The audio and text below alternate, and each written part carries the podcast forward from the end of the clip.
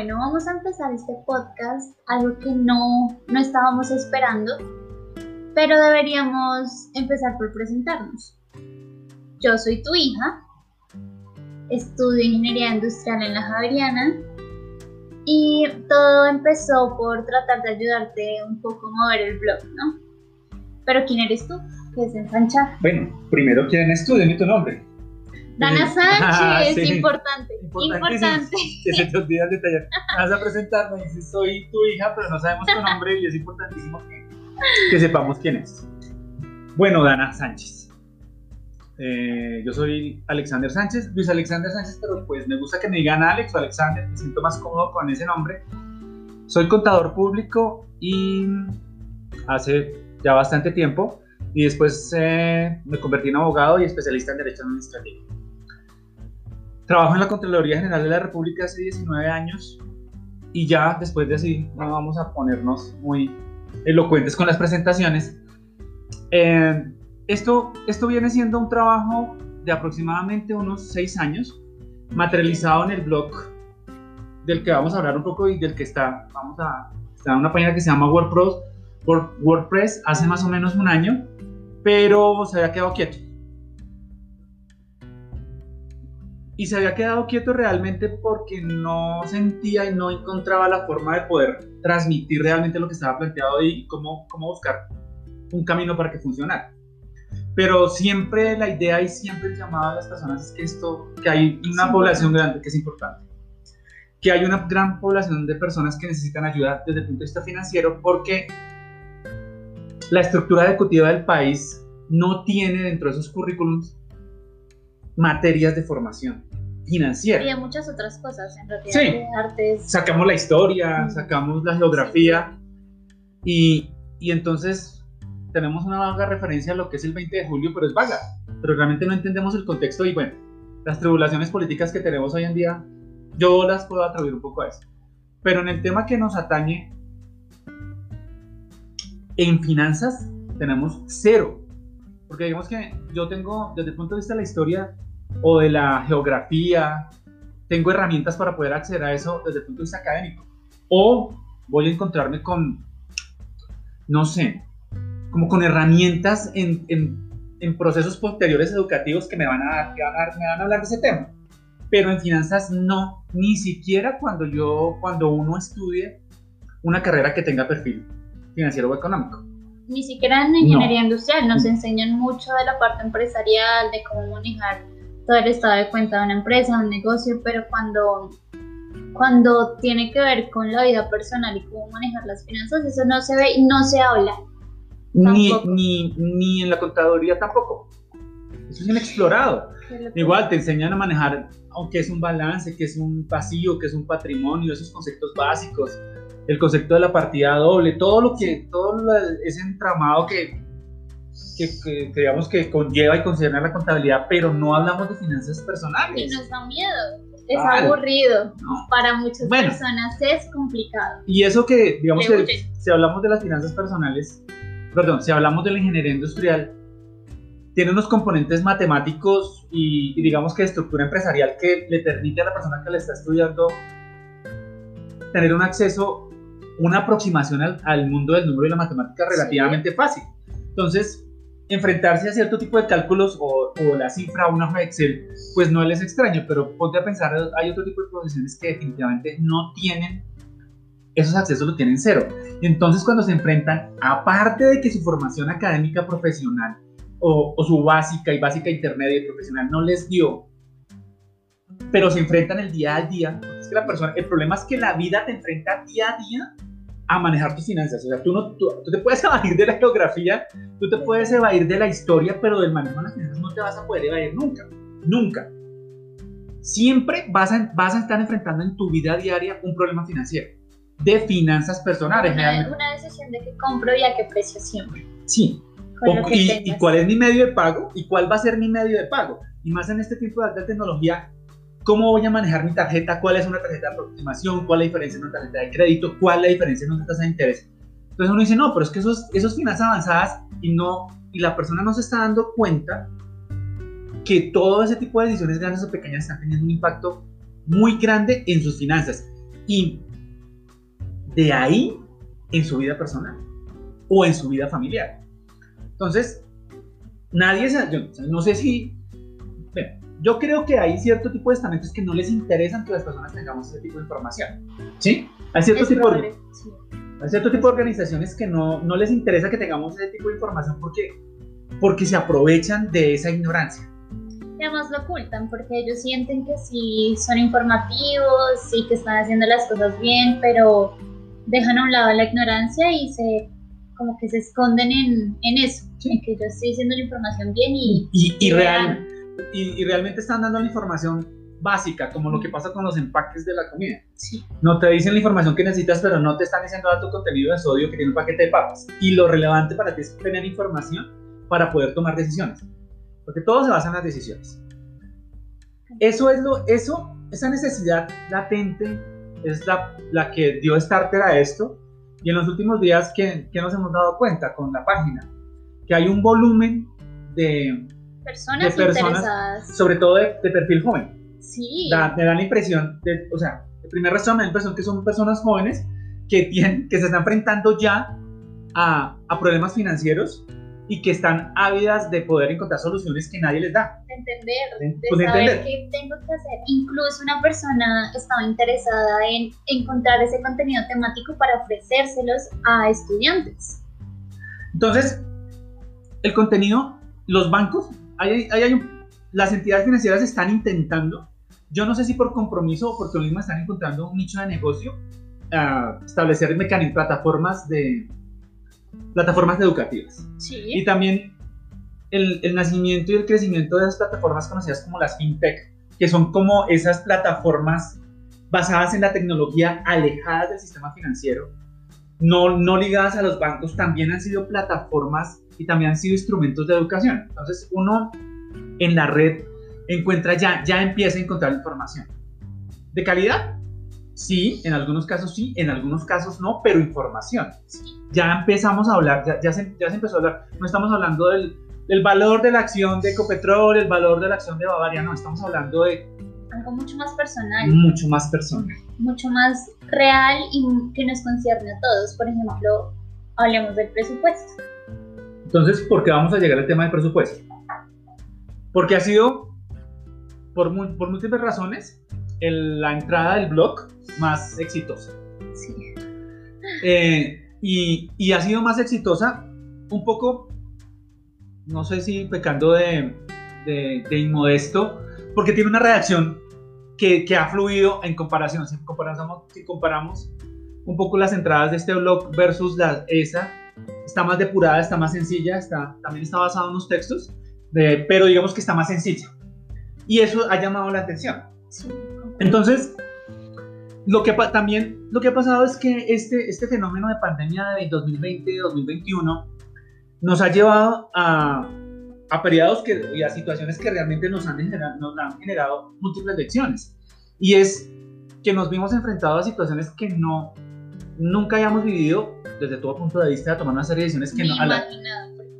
y decisiones que, que nunca estábamos preparados para tomar. Y eso desde el punto de vista de las finanzas personales, lo primero que lo, lo, lo lleva a uno a establecer es que hay que hacer dos cosas al inicio. Una es establecer mi estado, cómo estoy, mirar mis finanzas de frente. Aunque el presupuesto realmente no habla de eso, porque hay, hay otro componente muy importante que es que hablar como de mi balance inicial, de cómo estoy yo y de un punto fundamental en esto de las finanzas personales es quitarme el miedo a mirar mi bolsillo. Porque nosotros somos como las avestruces en este fenómeno. Yo sé, por allá en el miedo, que tengo un problema financiero, pero no lo miro, y no lo miro. Y, si no lo miras, no está. Y si, exactamente, y pienso que si no lo miro va a desaparecer. Y en, y en finanzas y en el tema del dinero, eso lo único que hace es que el problema crezca, se vuelve un monstruo que no te deja dormir y te afecta tu vida familiar, incluso puede acabar con tu vida personal, con tu vida familiar si lo dejas. Entonces digamos que si yo no tengo una visión clara de cómo estoy, no sé para dónde voy. eso es como analizar el país de las maravillas. ¿Para dónde vas? No sé. Entonces no te preocupes. Cualquier bus te sirve, cualquier camino te sirve. Si tú sabes para dónde vas, todo te lleva porque tú no tienes una ruta. Entonces, no sabes para dónde vas, entonces arranca porque el parque te va a llevar. Digamos que eso sería una primera parte de la que no vamos a hablar en, esta, en, este, En este en esta momento. en este momento, pero que tendremos que ver, porque ahí empiezan a aparecer conceptos que son de la contabilidad tradicional, que nos parecen así como chino avanzado y realmente hacen parte de nuestro diario vivir, que es un pasivo, que es un patrimonio, qué es lo que tengo, qué es lo que debo y dónde está ubicado y qué es. Entonces, y ahí le vamos perdiendo un poco el miedo a eso porque nos enfrentamos a, a- a esas, a, esas- a esos, eh, digamos que a, esos, a esas definiciones. Y otro elemento fundamental, aparte del balance, es el presupuesto. Cuando yo hablo de presupuesto es de establecer una proyección de lo que va a pasar y como todo plan, susceptible de ser revisado. Y digamos que tiene esas dos características. Esto, esto tiene como muchos componentes para ser exitoso, pero uno de los componentes es que yo hago esa evaluación, yo voy tomando como decisiones, yo miro qué tengo que pagar o qué tengo que hacer en el próximo mes, y cuando termine ese ciclo, ese periodo de tiempo, pues vuelvo y lo reviso. Y miro, ah, yo calculé X y resulta que fue Y, ¿cuál fue la desviación? ¿Qué fue lo que pasó?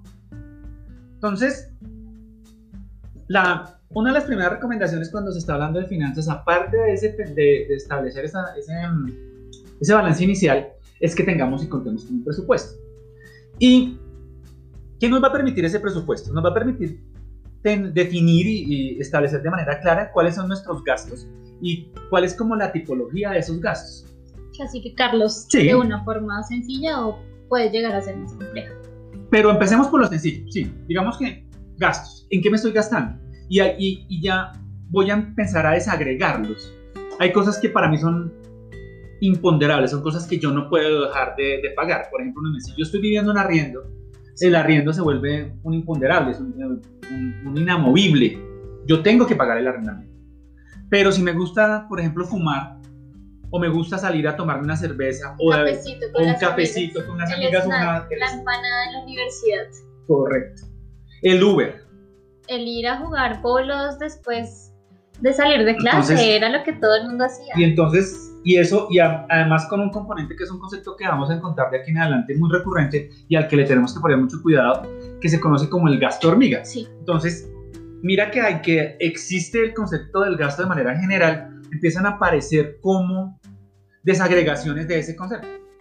Y es ahí donde yo empiezo a hacer, ahí, eso empieza a generar un, un- un fenómeno que es que cuando yo hago esa evaluación, ya empiezo a mirar a mis finanzas de frente.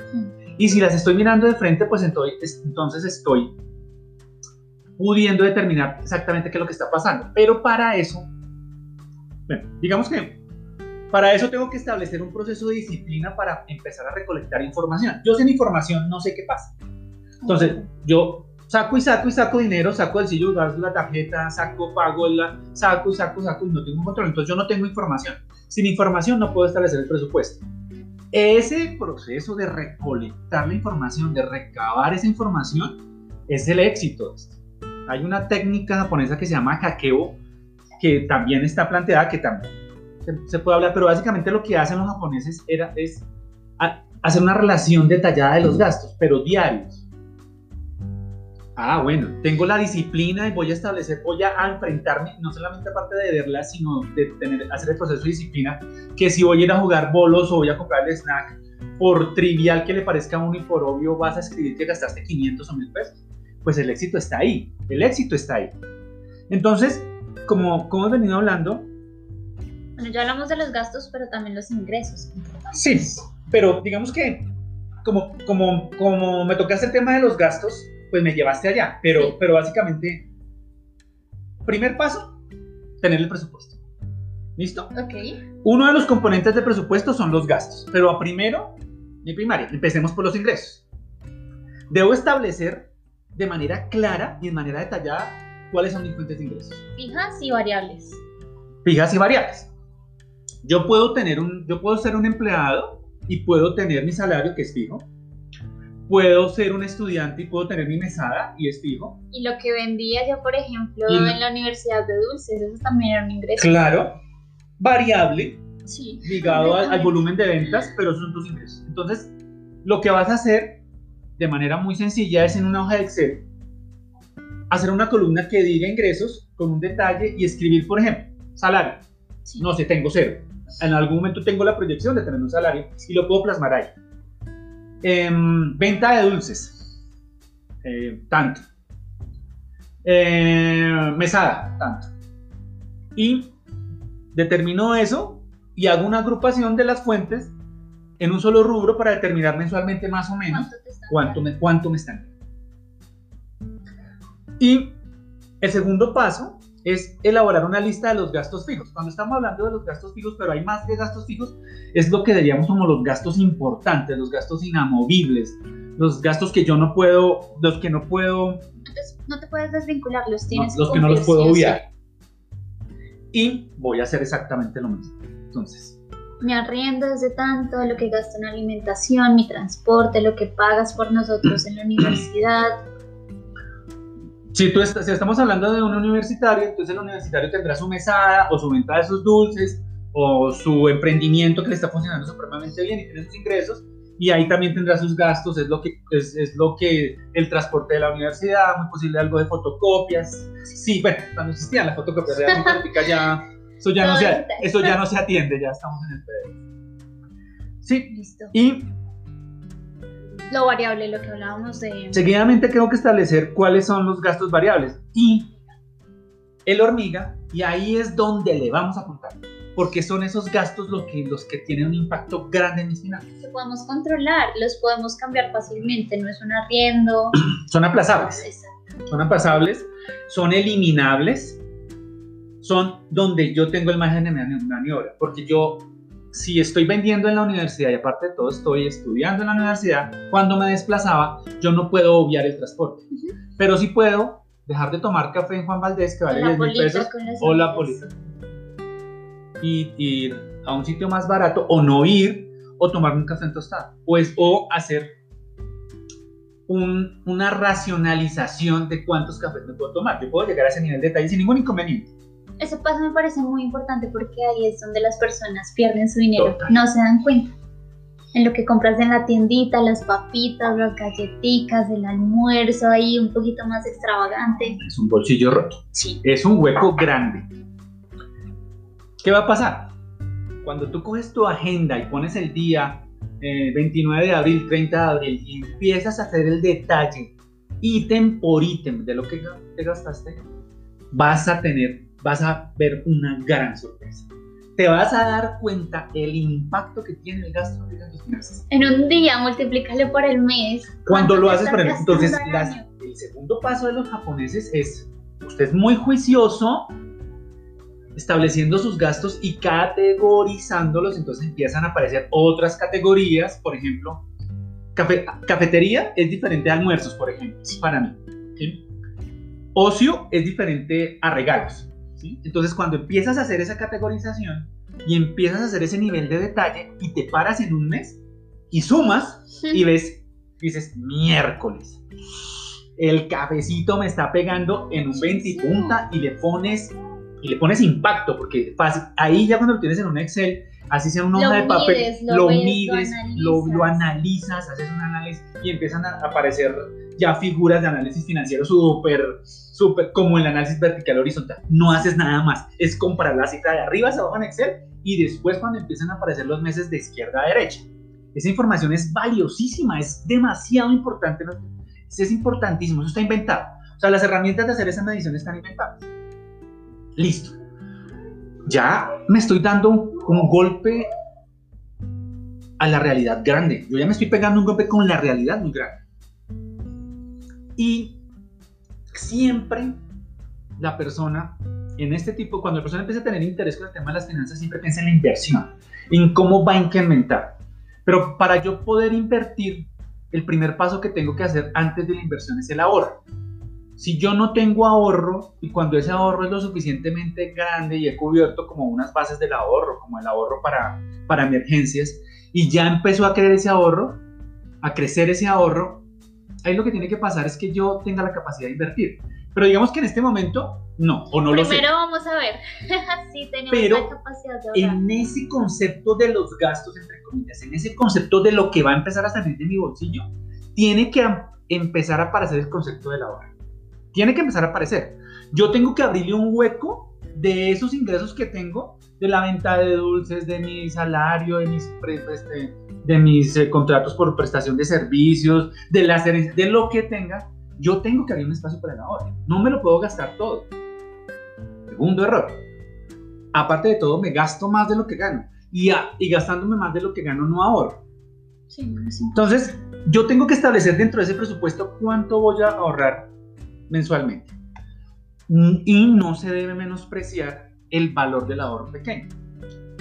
La moneda que sobra del, bus, la moneda que sobra, la moneda que sobra de, cuando fui a la tienda, em, eso lo puedo colocar en una cajita y si en todas las noches puedo llegar y sacar eso y decir, o decir lo que me sobra, o puedo decir, este mes voy a ahorrar 50 mil pesos o 10 mil pesos y lo sacas fijo y, y lo pones en tu presupuesto.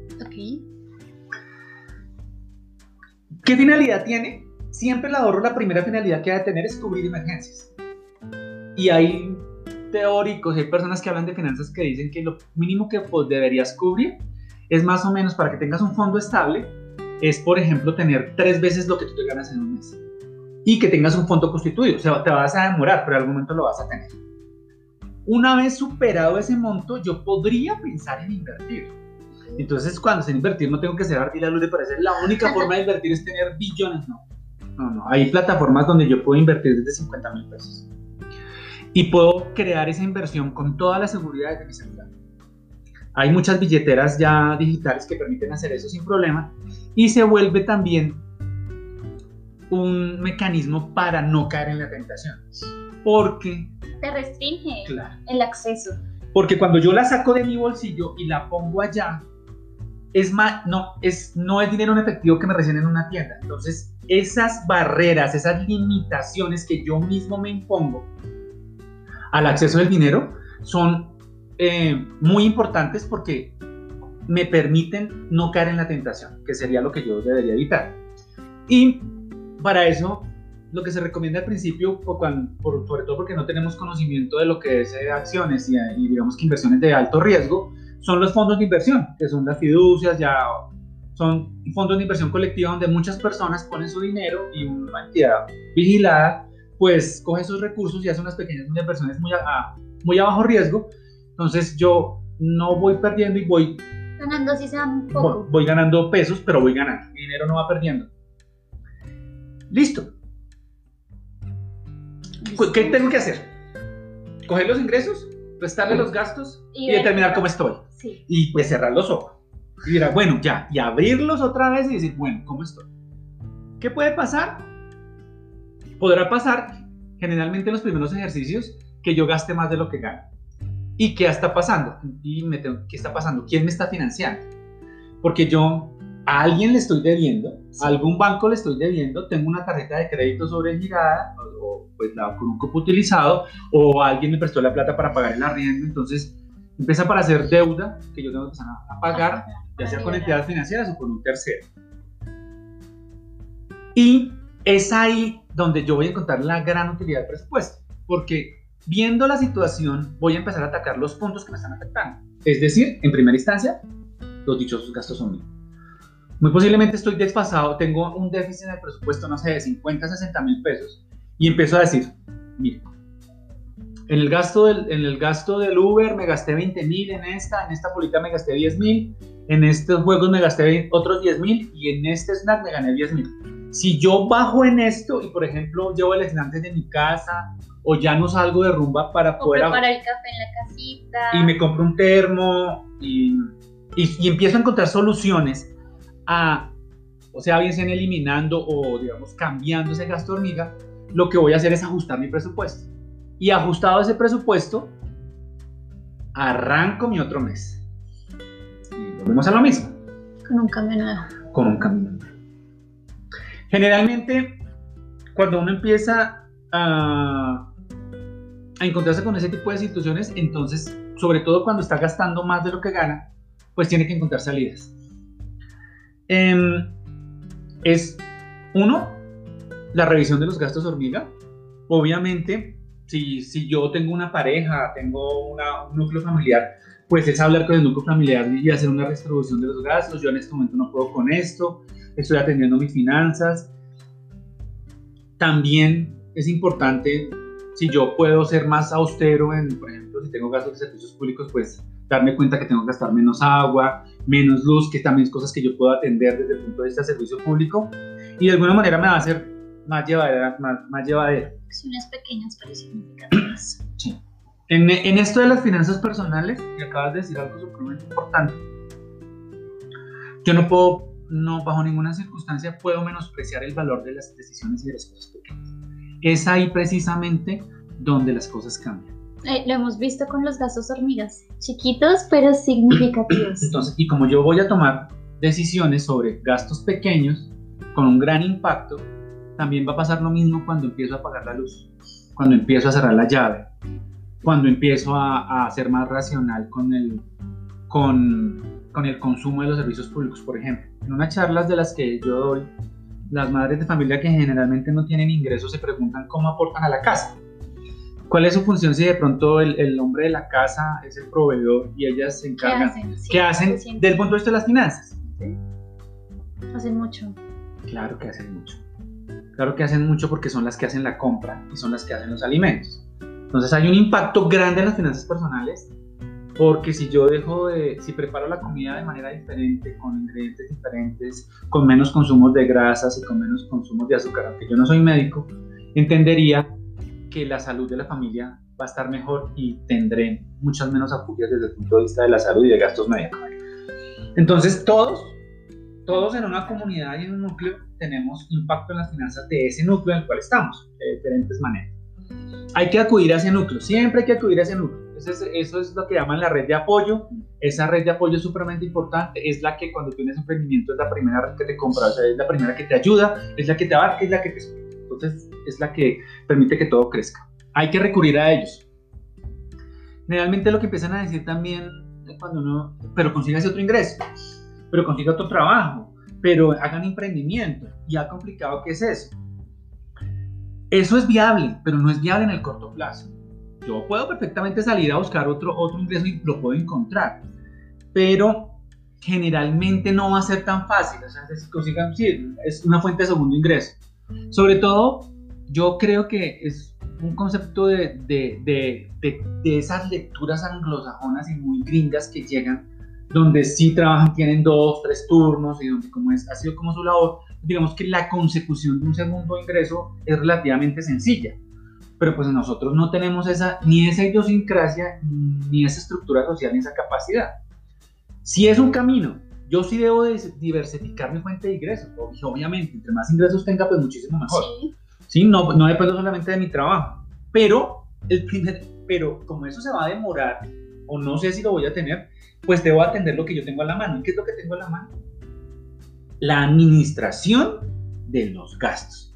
Y, pues ya lo dijimos, empezando por los gastos innecesarios. Si me tengo que mudar, me, mudaré a un sitio más económico, seré más ahorrativo en los gas servicios públicos, bueno, entonces muchas cosas. Ya lo, ya lo dijimos, pero lo vamos a reiterar las pequeñas acciones son las que más impactan.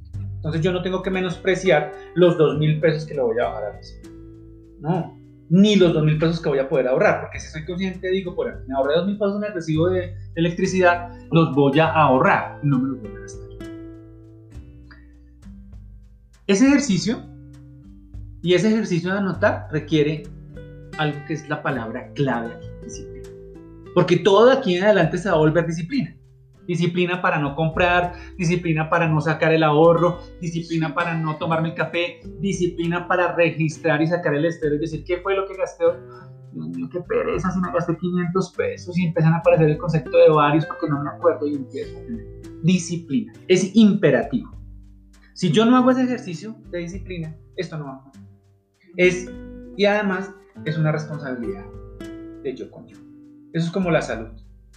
Es mi responsabilidad. Nadie lo va a hacer por ti. Nadie. Realizando este ejercicio, ¿qué voy a lograr? ¿Para qué, me, ¿Para qué hice yo todo este proceso? ¿Para dónde voy? Yo debo hacerlo de manera mensual porque con eso voy a empezar a, tener, a contar con un balance sano, con un manejo de mis finanzas sano. Allá voy a llegar y la herramienta es pero precisa para eso. Con un fondo de ahorro definido, yo ya definí cuánto voy a ahorrar, ya estoy ahorrando y ese fondo va en crecimiento y va a tener etapas. vamos a tener el fondo para emergencias y si ese fondo para emergencias ya llegó al tope que yo quiero, ya tengo claro a dónde quiero llegar, voy a poder invertir. tendré certeza de con qué dinero cuento y lo fundamental, voy a tener el control de mis finanzas. El dinero no me va a estar controlando a mí, yo lo voy a estar controlando. El dinero no es un fin, es un medio, es una herramienta, es un instrumento. Mm, yo no debo enfocarme en conseguir dinero, debo enfocarme en administrar esa herramienta, en utilizarla. Entonces se vuelve un fin, no, se vuelve un medio, no se vuelve un, no se, no se vuelve, no se vuelve, se vuelve un medio, no se vuelve un fin. Súper. Y es el primer paso del manejo de las finanzas personales. Es mirarlas de frente y el presupuesto es la mejor herramienta para eso. Súper, muchas gracias por este podcast. El primer intento, un abrebocas de lo que viene. Muchas gracias por la invitación.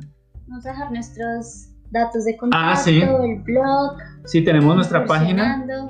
Tenemos nuestra página de, de WordPress. la dirección es ensanchar.word de palabra press.com. Mm, ahí nos pueden ubicar, ahí podemos, ahí, está todo el contenido. Para próximos temas. Para próximos temas. Muchas gracias. Buenas noches. Chao. Chao.